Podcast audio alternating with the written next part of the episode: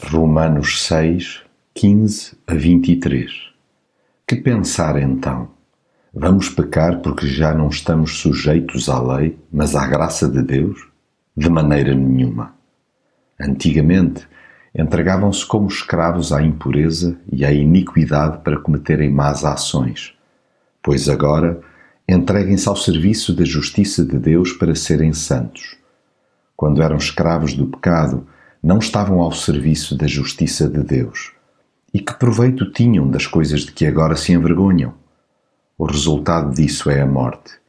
Agora, porém, livres do pecado, estão ao serviço de Deus. O fruto disso é uma vida consagrada a Deus e, no fim, a vida eterna. Com efeito, o pecado paga-se com a morte, mas o dom gratuito de Deus é a vida eterna em união com Cristo Jesus, nosso Senhor. Bem sei que sou dado a pecar, mas não me conformo com essa minha inclinação.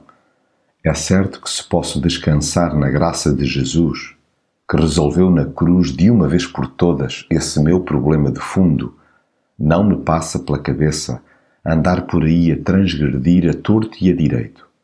Agora não quero outra coisa que não seja obedecer àquele que me libertou desse jugo. Servia em tempos o meu umbigo, mas elegi Jesus como meu amo. Deixei de ter o rei na barriga, para lhe entregar o domínio da minha mente. A energia que antes canalizava para concretizar os meus apetites, passei a direcioná-la para lhes fazer frente. Sim, combater a maldade e abraçar a santidade é hoje o meu lema.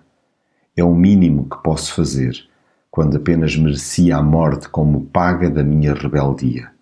Como tal, sou mais um dos seguidores de Jesus que vibra entusiasmado com as estrofes da graça, libertados do pecado e feitos servos de Deus, tendes o vosso fruto para santificação e, por fim, a vida eterna porque o salário do pecado é a morte, mas o dom gratuito de Deus é a vida eterna, por Cristo Jesus, nosso Senhor.